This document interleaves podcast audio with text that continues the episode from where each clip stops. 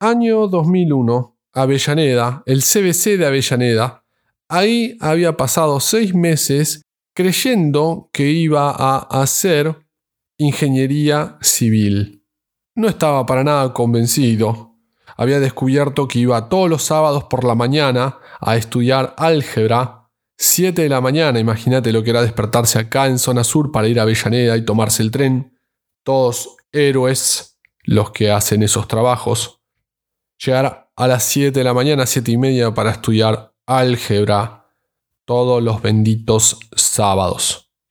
Esas primeras clases ya me dormía a los 20 minutos.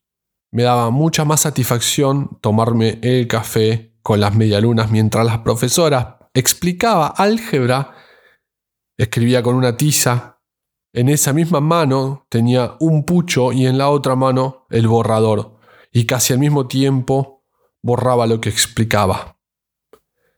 Yo no entendía nada. Frustrado, me quedé sin nada para hacer, y tenía la loca idea de que podía experimentar con la música.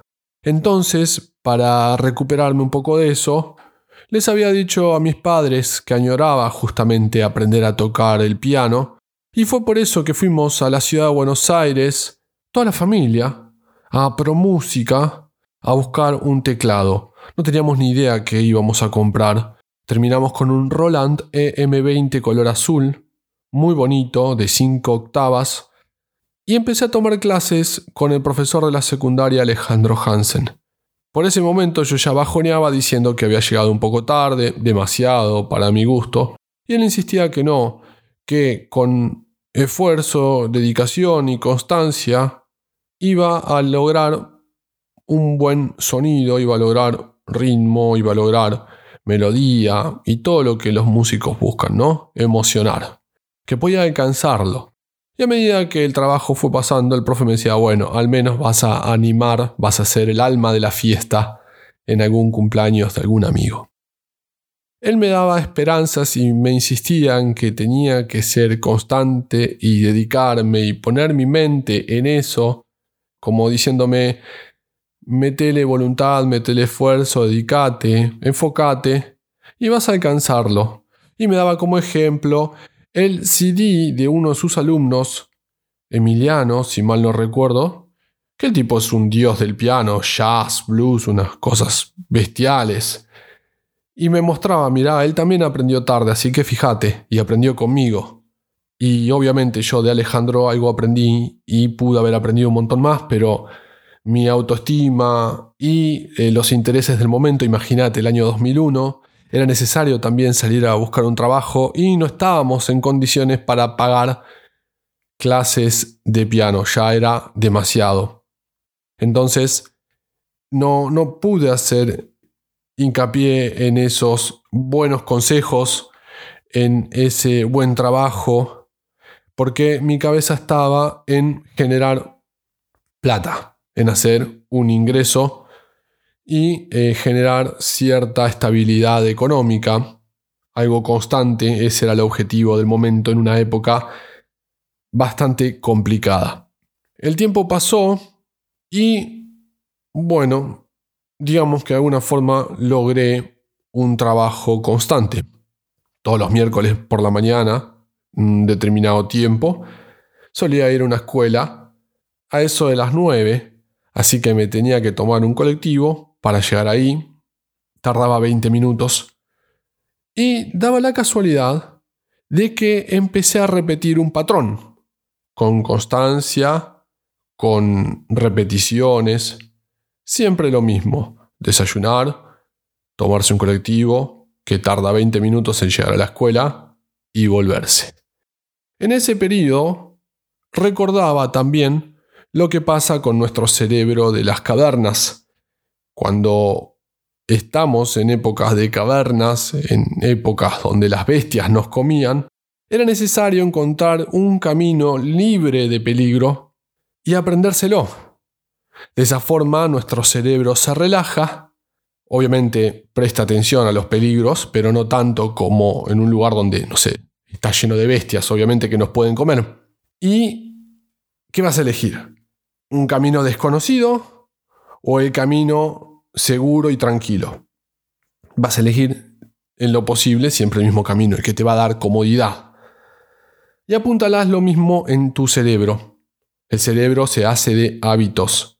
De alguna forma cierta constancia da cierta tranquilidad, cierta estabilidad. Y de alguna forma en ese periodo había alcanzado eso. Había alcanzado una estabilidad económica, había alcanzado cierta constancia, había alcanzado una rutina saludable.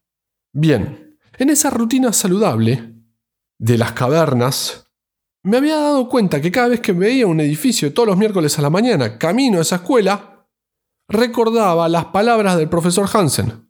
Trabaja con dedicación y constancia, un poquito todos los días y vas a ver cómo haces buena música. Porque todo se va apilando encima de lo que vas haciendo anteriormente y vas a alcanzar un buen trabajo y vas a sonar bien. Y decía, mira qué loco cómo pasó el tiempo, si hubiera invertido todo el tiempo que el profe Hansen eh, me aconsejó en su momento, y había descubierto que había hecho ese pensamiento, había trabajado artesanalmente un mismo pensamiento, un recuerdo, durante más de 10 años, 15, 17 años, no sé cuántos años, un montón, recordando las palabras del profesor. Pero por miedo, por otras excusas, por buenas razones, no las apliqué. Y no necesariamente en la música, más bien en cualquier otra cosa, porque de alguna forma Siempre puede haber un espacio para 20 minutos de, música o lo que quieras, pero no. Cuando tenés un, un hábito que te dice que no podés, cuando tenés una autoestima baja, que trabajás artesanalmente repitiéndote lo mismo, obviamente no vas a tocar bien, ni siquiera para las fiestas, ni siquiera para el cumpleaños de tu amigo. Y eso fue lo que me pasó. Entonces descubrí que también, así como se hace un buen hábito, también se puede hacer un mal hábito.